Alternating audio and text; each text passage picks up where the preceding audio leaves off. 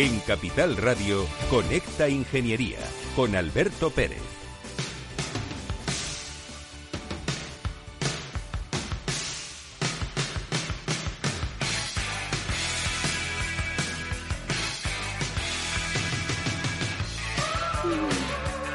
Buenos días, España. Buenos días, ciudadanos. Los reyes de la mañana de los miércoles, aquí, en Conecta Ingeniería, programa del Cogitín, en Capital Radio. No debes de perdértelo, tienes que escucharlo. Y siempre, siempre, siempre, que la radio te acompañe. Pues un programa como el de hoy, diferente, creo que os voy a sorprender y vamos a ver si le gusta a, a la audiencia, que creo que sí. Todas aquellas personas que nos escuchan a las cuales les doy gracias. Y nada, pues como siempre tenemos que hacer nuestra pequeña pausa publicitaria y continuamos con Rafa Cano. Escuchas Conecta Ingeniería con Alberto Pérez.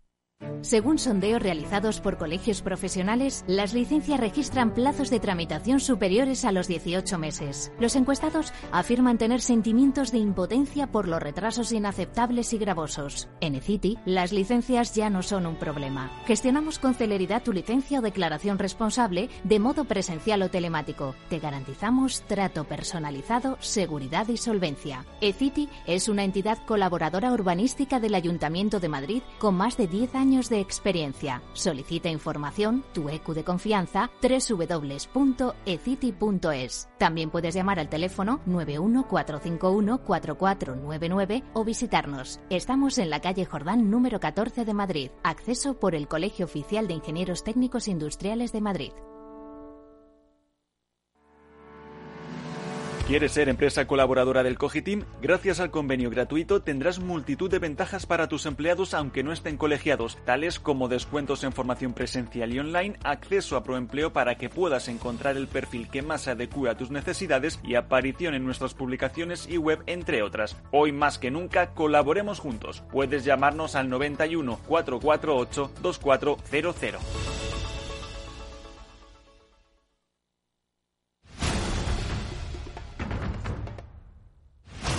Conecta Ingeniería con Alberto Pérez.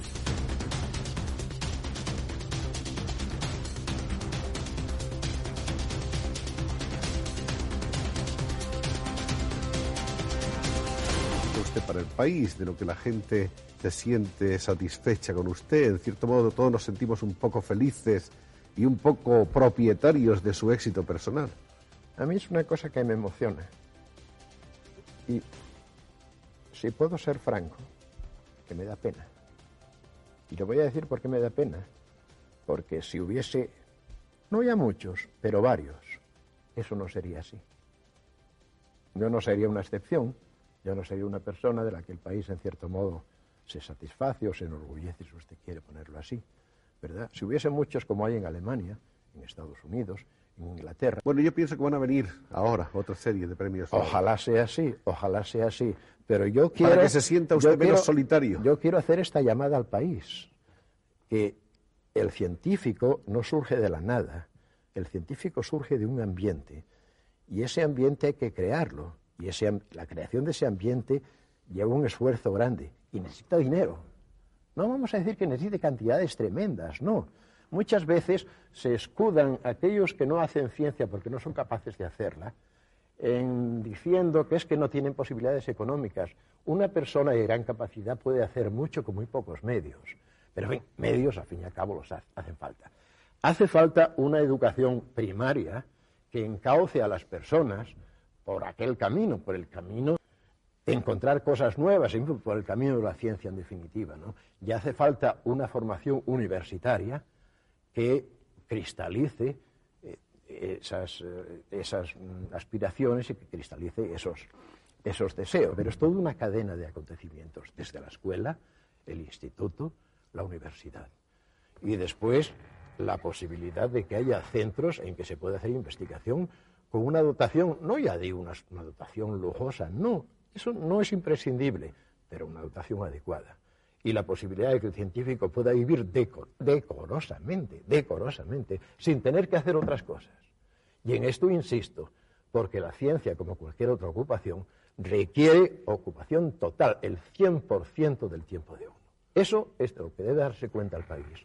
Y es necesario que no solo el gobierno, ¿por qué va a ser el gobierno el único que, que apoye la ciencia y el desarrollo científico en el país? El capital privado, la industria, la banca, todo ello debería contribuir. ¿Verdad? Dándose cuenta de que la ciencia básica, en definitiva, es lo que trae la ciencia aplicada y la industria. Y que si no existe eso, el país vive de prestado de los demás países y no puede considerarse un país desarrollado. Vivimos de prestado, nos consideramos un país desarrollado. Si sabes quién es el que ha estado hablando, que lo desvelaré al final del programa, métete en nuestras redes sociales del Cogitim, en LinkedIn, en Twitter, en Facebook y ponnoslo. A ver quién adivina quién es este personaje. Rafa Cano, te tengo ahí al otro lado, ¿no? ¿Qué tal? Buenos días, Alberto. ¿Cómo estás? Muy bien. No sé si has tenido ocasión de escuchar eh, el audio. Interesante y además estoy completamente de acuerdo con, vosotros.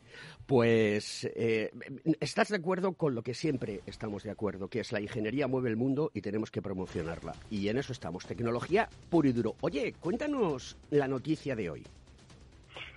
Pues mira, quería hablar de una noticia que ha, surgido en la Comunidad de Madrid y creo que es importante porque puede suponer una eliminación de todas las trabas burocráticas e impositivas para grandes eh, un gran número de personas y especialmente autónomos, empresas, etcétera.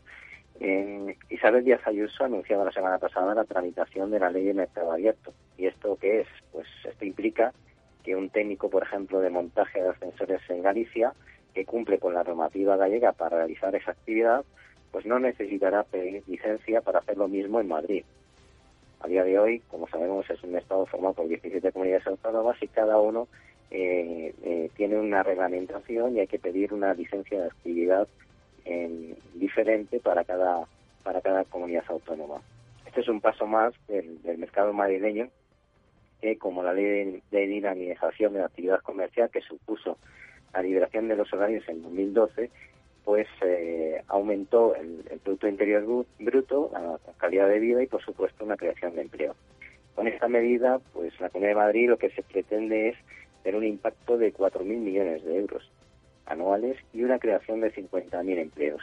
Esto es difícil de saber a corto plazo y de calibrar, pero el impacto estamos seguros de que será positivo. Esta ley de mercado abierto pues va a hacer posible que implante que se implanten empresas en la Comunidad de Madrid o vender sus productos sin necesidad de tener licencias siempre y cuando eh, ya lo vengan haciendo en el resto de España. Los consumidores, por supuesto, se van a beneficiar porque habrá más competencia, mejorarán los precios y además eh, esta reducción de costes burocráticos pues tendrá más posibilidades donde, de productos donde elegir.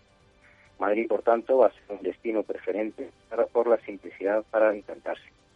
No hay que olvidar que gracias a estas políticas de liberación en Madrid, pues ya es la región con un Producto Interior Bruto per cápita muy por encima incluso de aquellas que tienen un tratamiento fiscal preferente como es el País Vasco o Navarra.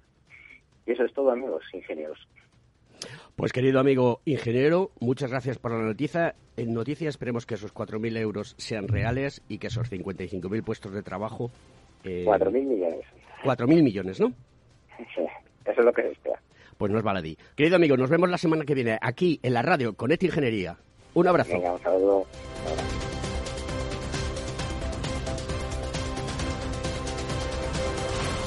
Escuchas Conecta Ingeniería con Alberto Pérez.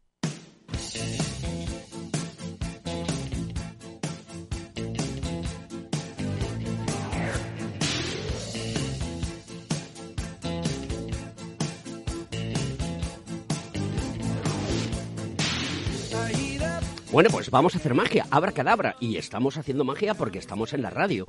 Y además de todo, mañana tenemos los premios de Capital Radio y también habrá un evento de magia y de metaverso. Y, hay mucha gente que eh, tiene un premio y que va a ser correspondida por esa labor que hacen día a día para mejorar eh, nuestra sociedad. Y eso me parece fundamental. Buenos días, Daniel. Buenos días. Acércate un pelín más al micrófono. Ahí, perfecto. para que se te puedan oír alto y fuera. Y fuerte, perdón. Eh, Daniel Córdoba mm, es eh, una persona que es CEO, chairman de una empresa que se llama DLC Group Asia Pacific y que está muy relacionado con, con, el mundo asiático y el mundo chino. Y hoy nuestro tema es si la ingeniería de tecnología y las empresas eh, chinas pues pueden ser una oportunidad de sinergias para nuestro país de una manera biunívoca, es decir, intercambiamos. Hoy el mundo ha cambiado y todos conocemos perfectamente cuáles son las reglas de juego. Algunas veces nos gustan más, otras nos gustan menos, pero lo que sí que es cierto es que el mundo chino está ahí y es uno de los polos más grandes, ¿no? Sí, sí.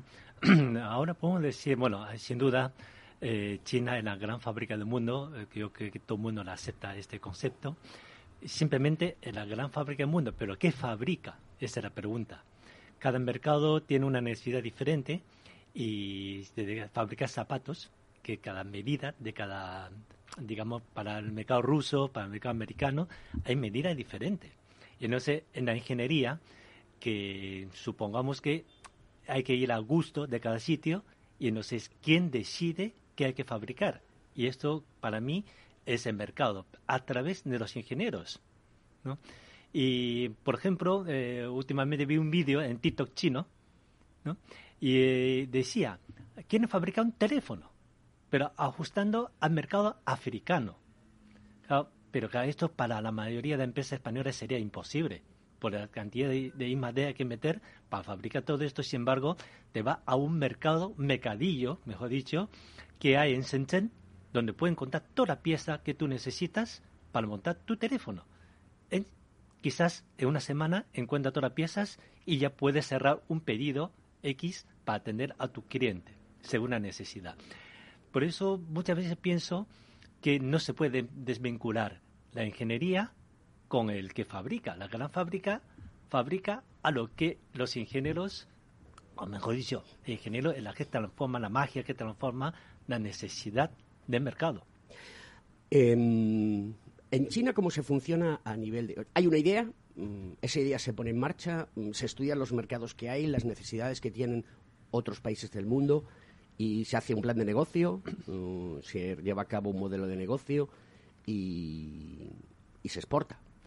Pues yo creo que es, hay otro modelo en China, porque eh, en China, gracias al gran inmerso mercado chino eh, doméstico, o sea, un mercado de 1.500 millones de habitantes, sabe perfectamente cualquier producto que haga bien, eficientemente, atendiendo al mercado chino, es más que suficiente. Así que hay un grupo de gente que solamente está pensando todos los días cómo abaratar la producción. Mm, mejor dicho, eh, desde el punto de vista de economía de escala. Y a mí me gustaría mencionar el sector fotovoltaico. Por ejemplo, cómo se puede fabricar tan barato en China. Esa es la gran duda que tenemos. Y la mayoría de las empresas fotovoltaicas son integrales, o sea, desde la fábrica de silicio, eh, digamos, eh, cristal, o sea, todo, todo en uno y reparte beneficio al final, del producto final. Y en Europa, normalmente cada uno fabrica un producto y va sumando su beneficio y al final sale mucho más caro. O sea, mmm, reparten beneficio como producto intermedio. ¿no? De esta forma, mm, digamos que eh, en China no se preocupa en este momento los empresarios de qué producto final tiene que salir, sino más bien está pensando cómo abaratar el proceso de producción. Sabe que con buen aprovechamiento de coste, ya los ingenieros de cualquier parte del mundo eh, vendrá a buscar a ellos y le dirán lo que tiene que fabricar. Por eso eh, hay un concepto que no se habla mucho en Europa, pero se, se, utiliza mucho este término en China que es OEM, Original Equipment Manufacturer, que dice que cualquier persona puede ir a China, decir quiero fabricar esto bajo mi marca. ¿No? O sea, uno en este momento ya puede ir a China, decir quiero fabricar mi coche con este motor, con este diseño tal, y te fabrica para ti con tu marca exclusiva tuya. O sea, no hay que invertir en lo que es la estructura de, de fábrica. Em, ¿Hay un choque cultural, económico, social en todo el proceso de ingeniería y de negocios entre Europa y, China? o entre el mundo asiático, Europa, Estados Unidos, como otro polo, Latinoamérica. ¿Cómo veis vosotros eh, esta situación? Decir que, que Daniel lleva en, en, España eh, muchísimos años, ¿no? ¿Cuántos? más, de 30 ya. Más de 30. Y además de todo, tienes orígenes latinos. Sí, sí. bueno, nací en Perú. naciste en Perú. Sí, sí. De acuerdo. Y, bueno, te llamas Daniel Lee Córdoba, llamar todo con V, que es, es muy castellano ese, ese apellido. O sea, que esos orígenes latino-españoles están ahí. A esta formación que tengo un poquito de conocimiento latinoamericano y también, eh, bueno, mis padres son de origen taiwanés, y eh, por último, pues crecí aquí en España. Vaya crisol. y estuve expatriado con Unión Fenosa en China y con Grupo Europa, ¿no? y posteriormente pasé al Grupo Chint de, de material, eh, material eléctrico Chin, en China. ¿no? Y digamos también un poquito multisectorial. Y claro, creo que lo más importante en esto, creo que contribuyo a la integración de mentalidad ¿no? que aporta a un lado y otro simplemente algo tan fácil como la comida, ¿no? O sea, lo que le gusta comer a los españoles, o sea, cuando los españoles vayan a China, voy a un restaurante y pido siempre lo que a ellos les gustan, porque todo lo que es rebozado funciona. Sin embargo, los chinos que vienen a España no les gustan los rebozados, ¿vale? O sea, no hay que pedir nada rebozado. Eh, volviendo a la pregunta que te decía, eh, ¿cómo, cómo, ¿cómo es ese choque cultural? ¿Qué tiene que aportar China? ¿Qué debemos aprender? ¿Y qué no debemos aprender del mundo chino? Porque claro, todo esto no es tan sencillo, ni vamos a hablar de que esto es un estado idílico, ¿no? O una utopía, ¿no? No, yo creo que cada uno ha crecido, China ha crecido demasiado rápido. O sea, digamos, en mi primer viaje a China fue en el año 89, en prema, eh, problema de Plaza Tiananmen, ¿vale? Claro, aquel momento China era toda China, necesitaba todo, no tenía nada, no sabía hacer nada, y lo único que sabía es comprar comprar tecnología y aprender, aprender y aprender. la cosa cambia un poco a partir del 2000 y sobre todo a partir de 2008, porque eh, yo creo que el cambio, la gran inflexión fue el año 2008, cuando empezó la crisis financiera, eh, digamos, en el año 2008, ¿no? Y ya empieza a aparecer, empieza China que puede salir hacia afuera, porque al principio era para atender necesidades de China, aprendieron y ahí empezaron a salir, pero sin embargo, la forma de salir de China todavía yo creo que está lejos ¿no? Hay alguna marca que han conseguido, pero creo, creo que todavía hay mucha oportunidad porque eh, la ingeniería que la integración de todo el sistema, o sea, una central eléctrica, pues, eh, madre mía, o sea, todas piezas que, que compone, eh, según la normativa de cada país, etcétera, etcétera, son muchos años de trabajo, ¿no? Y China en este momento ha conseguido lo que es la digamos, mejora muchísimo en lo que es la, para, para mí, eh, eficientemente la producción en economía de escala. ¿no? Eso va desde eh, la gestión de compra de materia prima, que está comprando muchísimo, digamos, toda materia prima en Sudamérica, eh, yo creo que ahí es muy importante, aunque no tiene control de precio. Sin embargo, lo que era parte creativa es el punto débil de la industria china. Mm, prácticamente podemos decir en donde hay que tener algún diseño industrial ese punto débil de China. Eh, lo más fácil es pensar en el sector textil. La mayoría de diseñadores sigue siendo extranjero ¿no? Eh, digamos en arquitectura sobre todo porque aquí hay un montón de empresas españolas de arquitectura que hacen diseño, eh, diseño conceptual en China. Sin embargo la terminación de la obra sí que lo puede hacer bien en China las piezas, etcétera, todo eso también termina en China. Y yo creo que todavía eh, no se puede saltar tan rápido de una generación a otra generación en esto, ¿no? Claro, China es un gran mercado, trabaja, eh, la gente trabajaba 15, 20 horas diariamente, pero hoy también el sector de ocio hace que, bueno, parte un poco, la gente también quiere vivir y disfrutar. Claro, eso también aprendió muy rápido. Nos quedan dos minutos para pasar a la pausa publicitaria. Me gustaría que nos contases, cortita y al pie, como yo siempre digo en este programa maravilloso de Conecta Ingeniería del Cogitín, aquí en Capital Radio, que nos cuentes cómo es un ingeniero chino. La verdad, eh, tienen problemas de creación, porque es que no deja mucho la creativa. la ingeniería china sigue un plan general. Por tanto, sabe exactamente eh, lo que marca lo que necesita el mercado chino. Y entonces, por ejemplo, cuando exporta, eh, modelo de Sudamérica o eh, África tienen que exportar el modelo entero chino. Se tiene que llevar hasta trabajadores chinos, si no, no será eficiente. Ese es el problema de ingenieros chinos en este momento. ¿Y tú crees que mm, los ingenieros españoles pueden contribuir a minimizar esa situación? Por supuesto, yo creo que eh, muchas empresas chinas ya están contratando ingenieros extranjeros para integrar directamente en su equipo. ¿Y lo hacen desplazándose a China o lo hacen hoy en día de manera virtual? Porque claro, con esto Sí, de la no, pandemia... Depende, depende del sector, eh, el sector informático, por supuesto que se puede hacer eh, de, de- remoto. claro, en remoto, pero hay sectores que necesita entrar como sea.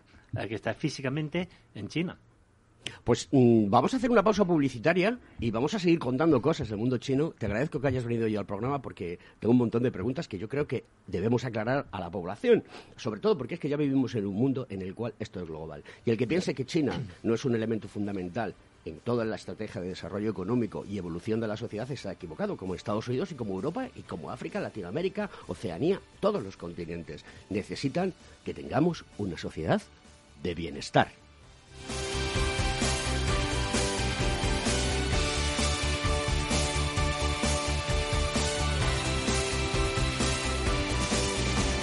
Estás escuchando Conecta Ingeniería.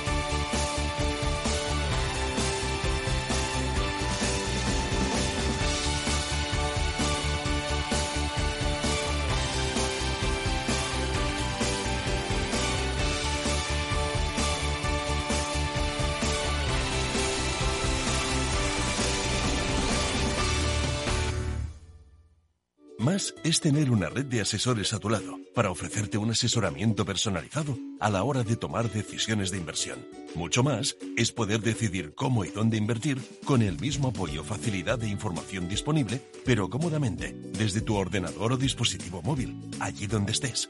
En Renta 4 Banco queremos ofrecerte mucho más. Por eso evolucionamos, para que no tengas que elegir. Más cercano, más digital.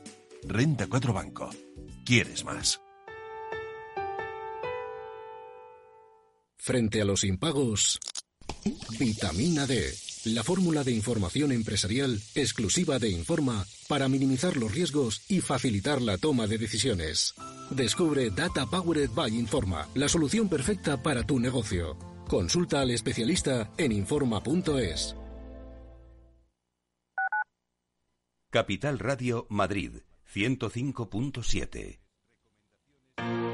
Si eres emprendedor, empresario o autónomo, en negocios de carne y hueso encontrarás todas las claves para hacer crecer tu negocio. Cada miércoles de 1 a 2 de la tarde en Capital Radio, con Mariló Sánchez Fuentes. Esto te estás perdiendo si no escuchas a Rocío Arbiza en Mercado Abierto.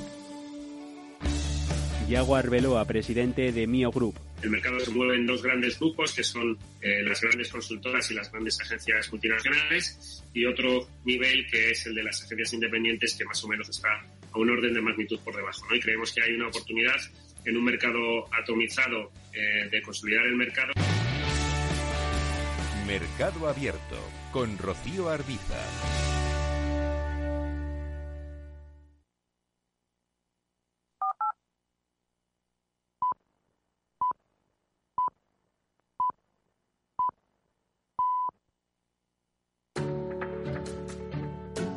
Escuchas Conecta Ingeniería con Alberto Pérez.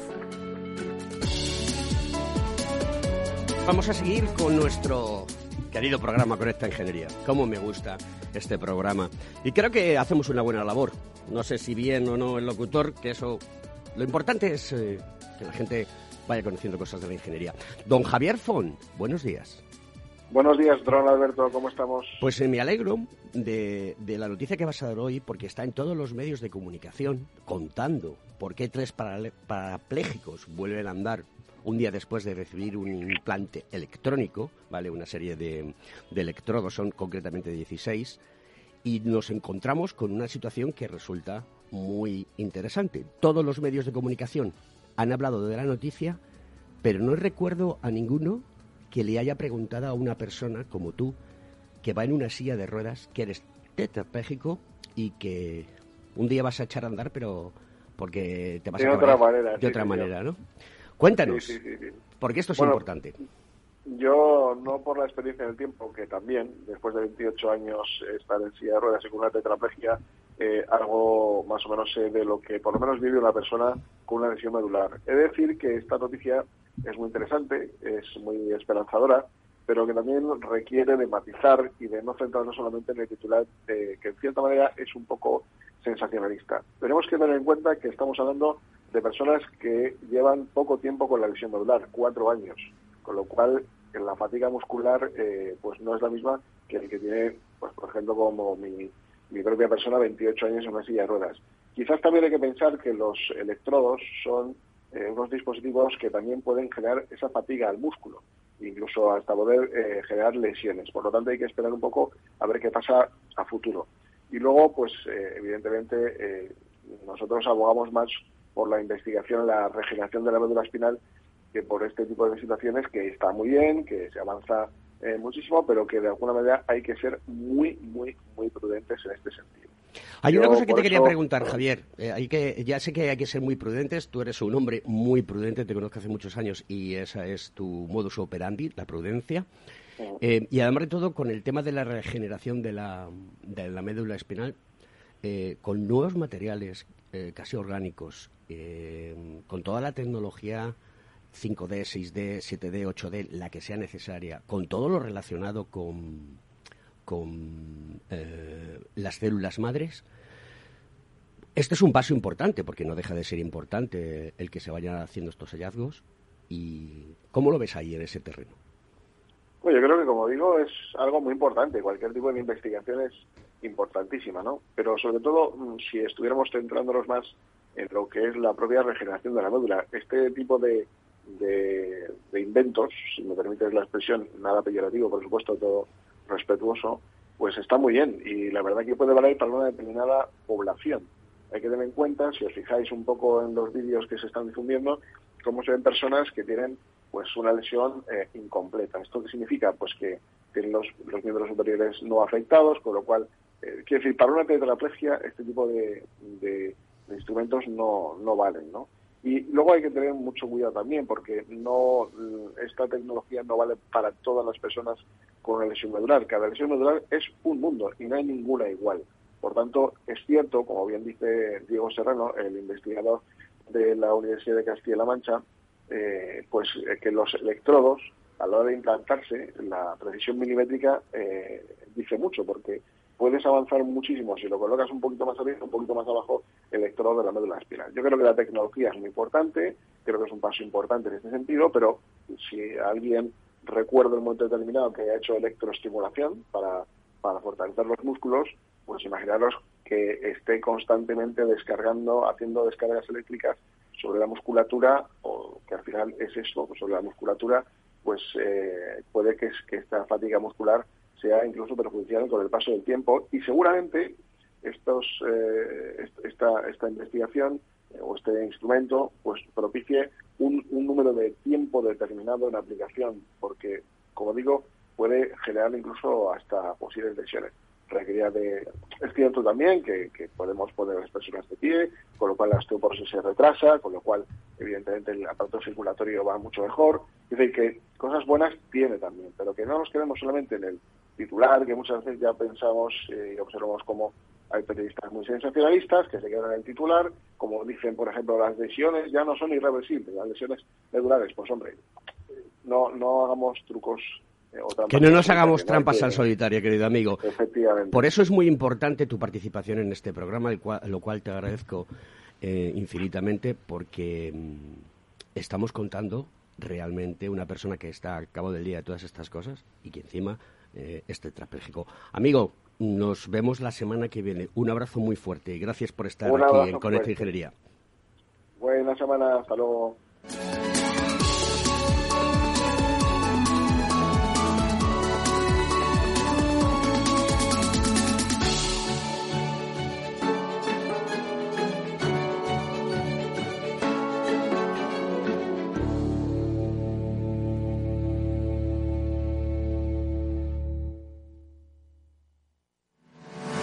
¿Estás colegiado en el Cogitim? ¿Piensas que por novisar no necesitas la colegiación? El colegio es tu mejor aliado. Siempre estará en tu desarrollo profesional, ofreciéndote servicios como asesoramiento técnico, legal, laboral y fiscal, además de numerosas herramientas competitivas como formación presencial y online, acreditación de PC Ingenieros, software técnico, networking y otras muchas. Porque creemos que trabajando juntos podemos construir una sociedad mejor. Colégiate. Más información en www.cogitim.es.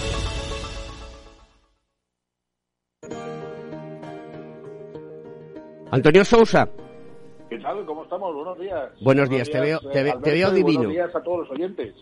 Y- a mí y- se me ve muy bien. Ya sabes que la foto del Meteosat, cuando pone Meteosat, el punto soy yo visto desde arriba. Está clarísimo.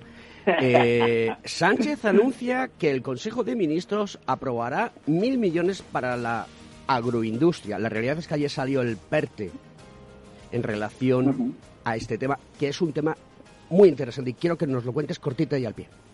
Pues sí, eh, mira, ayer eh, se aprobó el PERTE agroalimentario. Eh, es, un, es un plan, eh, es un proyecto de ayuda a la tecnificación, básicamente, a la recuperación de los sectores y a la modernización, ¿no? Los PERTES están destinados a eso, ¿no? A poner las industrias, a poner las industrias,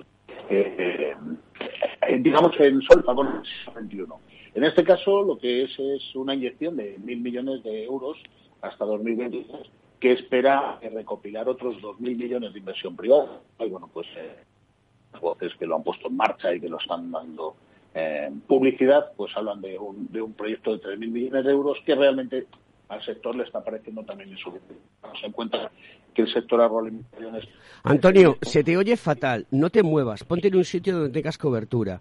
no, se te me muevo, no me muevo. ¿Me oyes? Sí, venga. Te decía que, que es un sector que contribuye al 10% del Producto Interior Bruto y que genera de valor añadido más de 100.000 millones de euros al año. Así que, bueno, pues también, evidentemente, son 30.500 empresas con más de un millón de explotaciones agrarias, 8.800 pesqueros, 1.500 explotaciones eh, que representan, eh, son representadas por el 96% de pequeñas y medianas empresas, con diseminación geográfica eh, tremenda. Bueno, pues parece que las voces que defienden esta inversión también la ven escasa porque no ven suficiente que de aquí al 2023 esta inversión de mil o de eh, público eh, sustancial en la parte importante de- de- del sector. ¿no? Básicamente lo que se propone es hacer una inversión a tres ejes eh, para fomentar el empleo de calidad del sector agroalimentario dirigido a potenciar principalmente eh, la transformación de toda la cadena de, de- de producción, ¿no? Y, evidentemente también lleva una, una parte que va destinada a la parte de eh, recuperar ¿no? la España vaciada. Los tres ejes fundamentales en los que se va a invertir son eh, 400 millones aproximadamente en lo que es el apoyo específico de la industria agroalimentaria, en la parte de adaptación digital de unos 454 millones y más de 148 millones a la parte de I más D. Yo no sé si un año o año y pico eh, va a ser suficiente para que ese dinero realmente eh, surta efecto en un sector tan grande, tan atomizado, tan diseminado como hoy en una geografía como la española. Y además en zonas, pues eh, tú sabes que yo estoy mucho con, con Castilla y León en la parte de formación agraria y nos encontramos con que bueno pues eh, hay un serio problema no porque las empresas pequeñas muchas veces desconocen las ayudas desconocen la manera de llegar a ellas y pues eh, hay que hacer un gran esfuerzo para que eso realmente suponga un, un mercado y sobre todo una transformación digital y una transformación eh, eh, a empresas que, son del sector más importante del mundo, es el sector primario, como el agroalimentario, y que evidentemente requieren eh, toda nuestra atención. Está clarísimo. Vale para algo. Está clarísimo, querido amigo Antonio. A ver si preparamos un programa relacionado con el mundo agro, porque ahí hay ingeniería para aburrir. Y lo tenemos que contar en primera persona, las bondades y las penalidades, porque son las dos cosas que hay. Nos vemos la semana que viene, señor Sousa. Un fortísimo abrazo a todos y que tengan buena semana. Igualmente, amigo.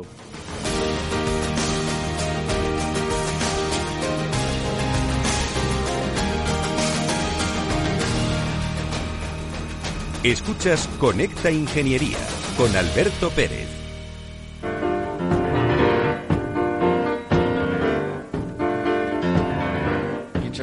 Down to me.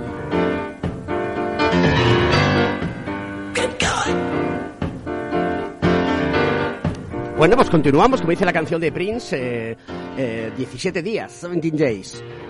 Eh, querido Daniel, te estábamos hablando antes de qué necesitaba el mundo chino del mundo de la ingeniería por parte de los ingenieros españoles. ¿Tú crees que cojarían bien allí? Yo que estoy seguro que sí.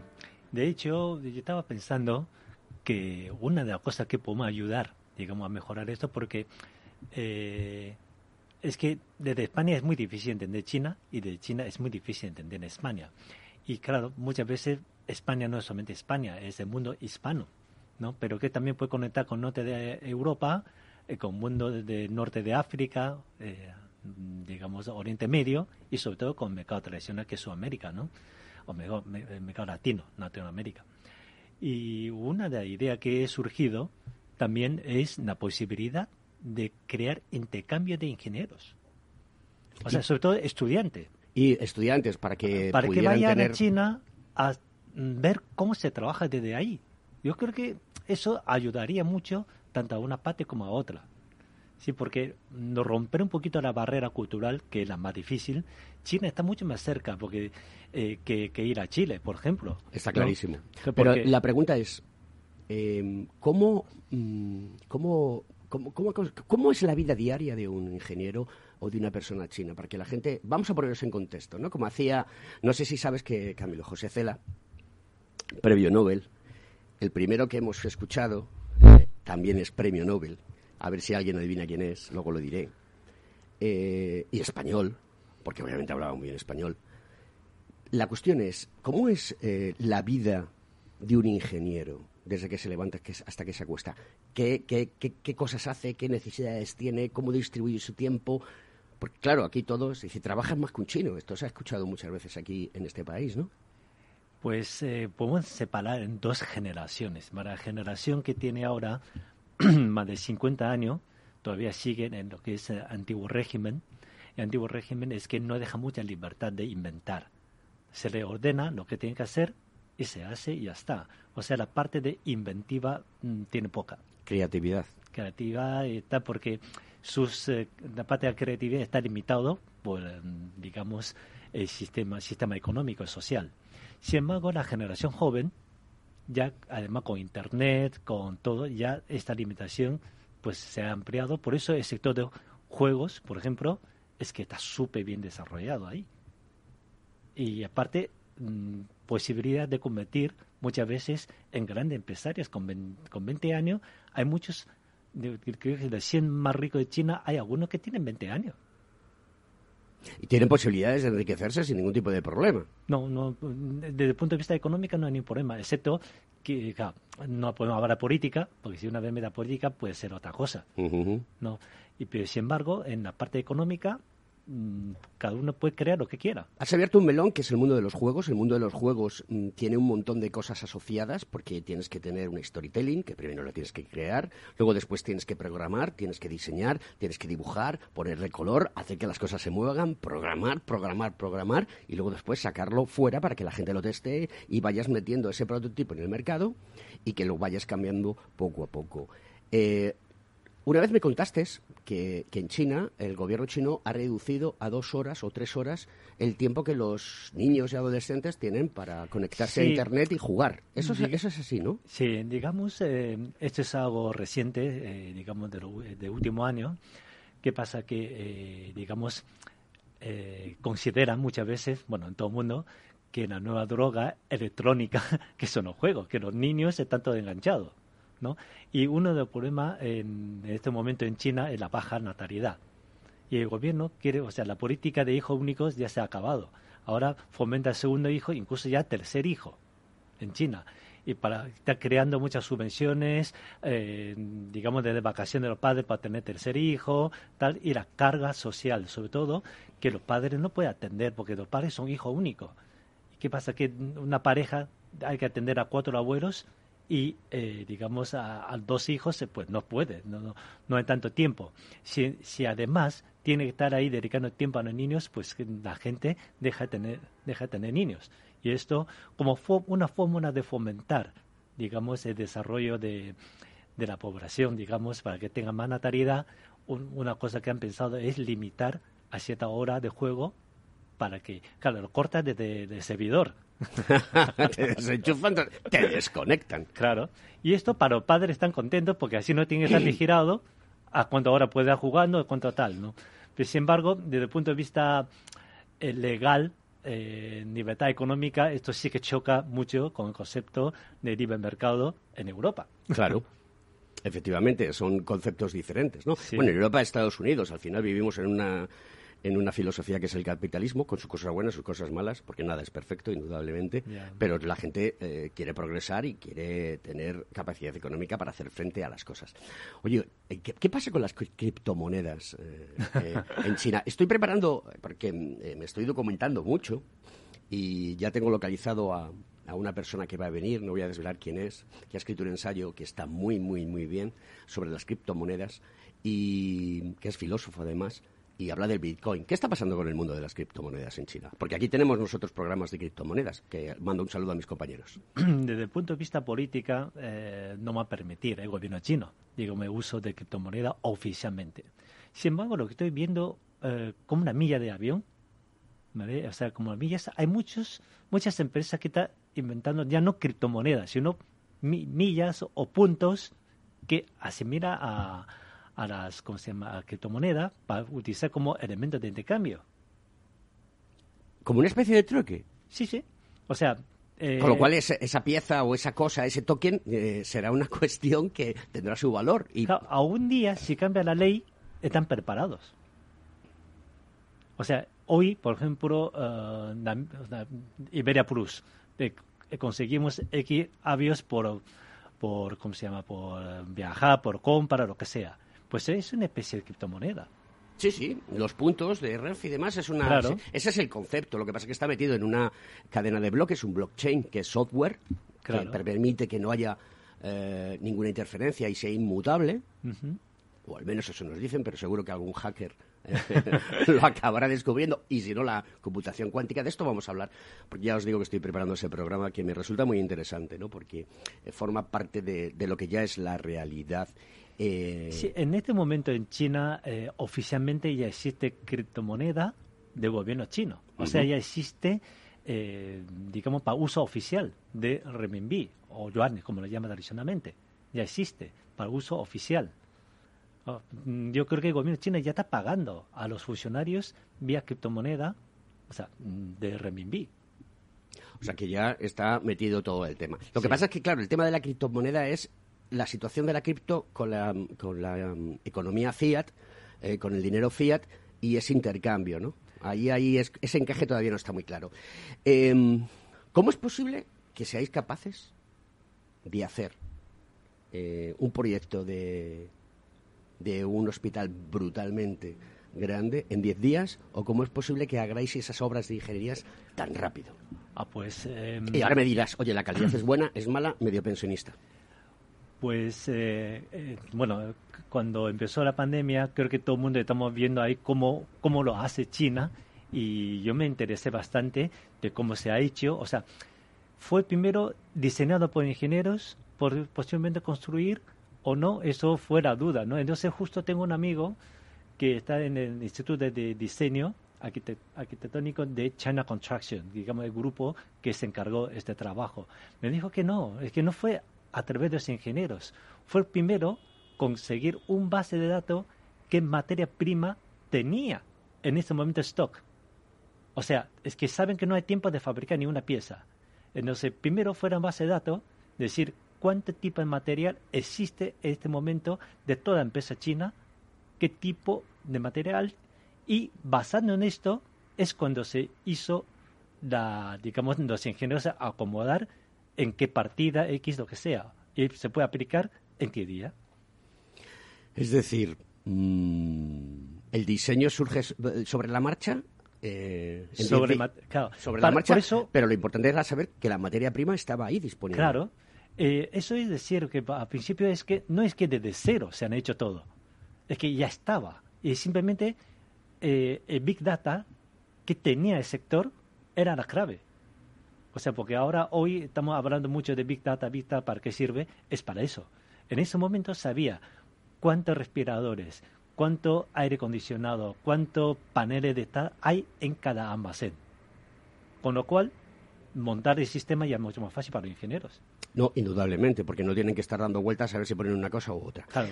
Eh, ¿Cuáles son las provincias chinas, porque creo que se, ya, se dice así, provincias chinas eh, más industrializadas de vuestro país? Bueno, eh, podemos decir tradicionalmente, en China, eh, digamos, con la apertura económica, eh, hizo 14 zonas económicas especiales, 14, principalmente en la costa y la cuenca de Yangtze, o sea, todo el río de Yangtze y Río Amarillo, más o menos.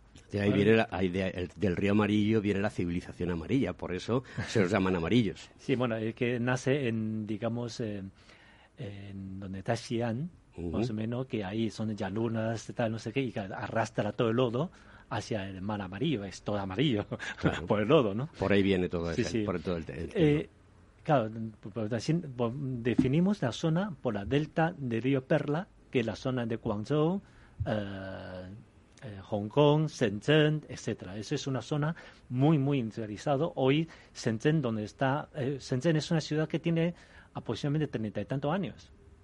Y era un pueblo pesquero, no había, no me acuerdo cu- qué habitante tenía, pero hoy creo que tiene más de 30 millones de habitantes y era alojado Lo hacéis todo a la grande. Que Cuando me has dicho antes que la gente se va a tener que poner a hacer sus deberes para tener más hijos, si ahora sois 1.500, no quiero ni pensar lo que va a pasar. Un día van a cortar toda la luz y, aquello va a ser la bomba.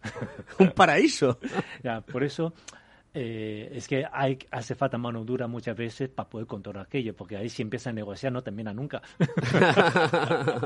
Claro. Ese es el problema de China. es Sí, que es- son, muchas difíciles, veces son difíciles de negociar, porque Sí. no se fían, porque eh, quieren tener el control.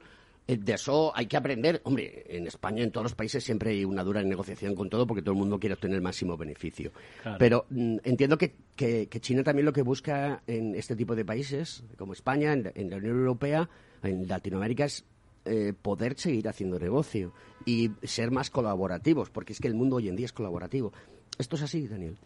para la población china yo creo que sí, porque eh, de hecho em, eh, tengo todos amigos que están pensando con la pandemia que está muy cerrado, etcétera, etcétera, pues es que em, eh, ya tan, no aguanta ya, ¿no? Todo el mundo quiere salir y tal, ¿no? Porque yo creo que esta- hay una generación que ya no puede cambiar eso, una realidad, ¿no? Y la empresa china, pues, está pensando cómo ir integrando en diferentes países, en diferentes zonas. Que esto no, yo no creo que esto va a volver hacia atrás. Y sobre todo, yo creo que también hay muchos chinos que están fuera, muchísimo.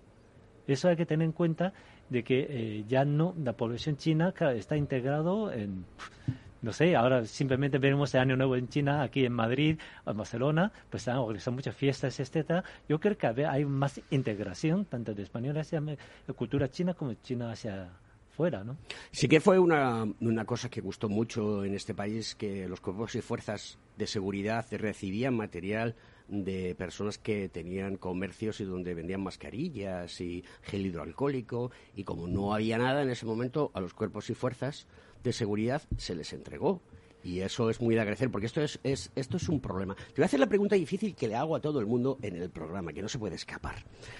Eh, ¿Cuál es tu opinión sobre el origen del dichoso eh, virus SARS-CoV-2 que provoca la enfermedad llamada la COVID-19? Pues el origen oficial ya lo sabemos, no voy a contar. Mi opinión personal, yo creo que puede ser que sea un escape de algo, ¿vale? Porque China, eh, yo me acuerdo en el año 2002, ya tuvo su primer SARS. Y la pasamos mal. Yo estuve encerrado en Shanghái, yo me acuerdo, eh, semanas sin poder salir. Y entonces el país ya se preparó.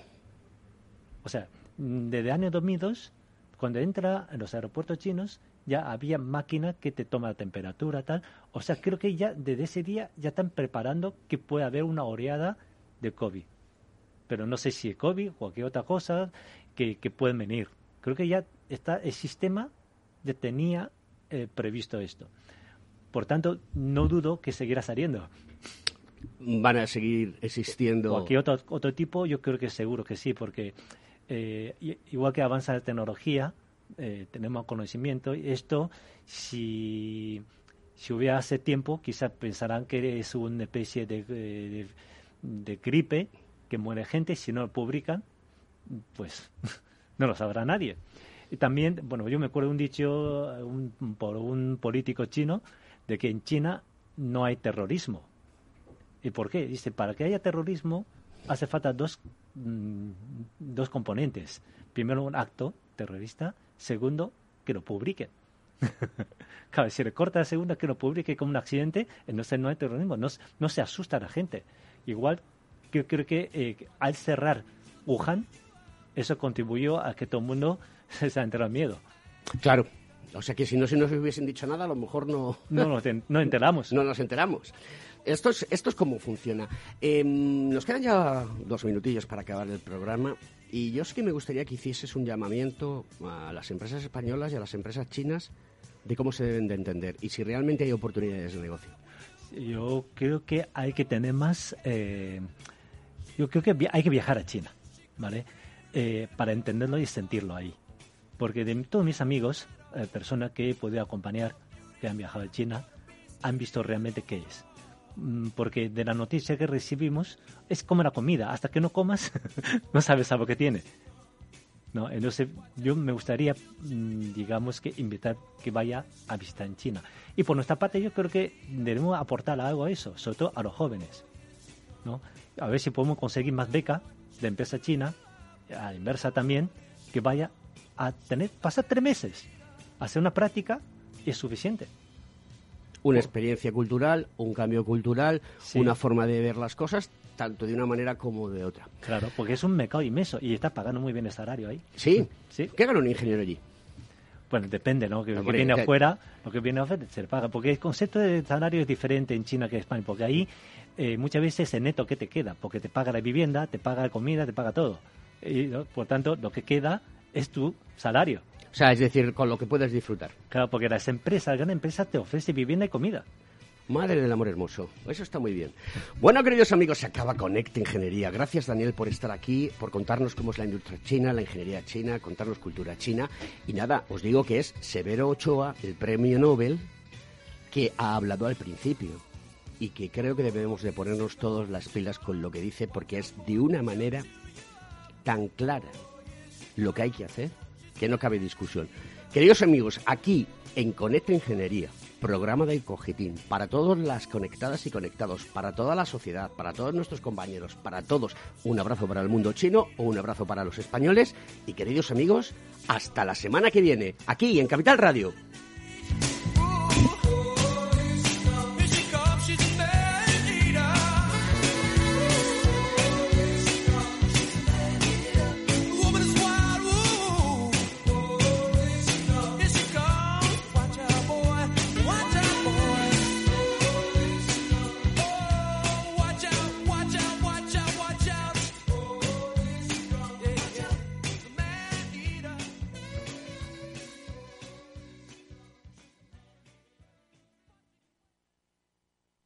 Ser una empresa Red Infinity es disfrutar de la mejor conexión de fibra, es tener voz y datos ilimitados, es contar con centralita virtual para no fallar nunca.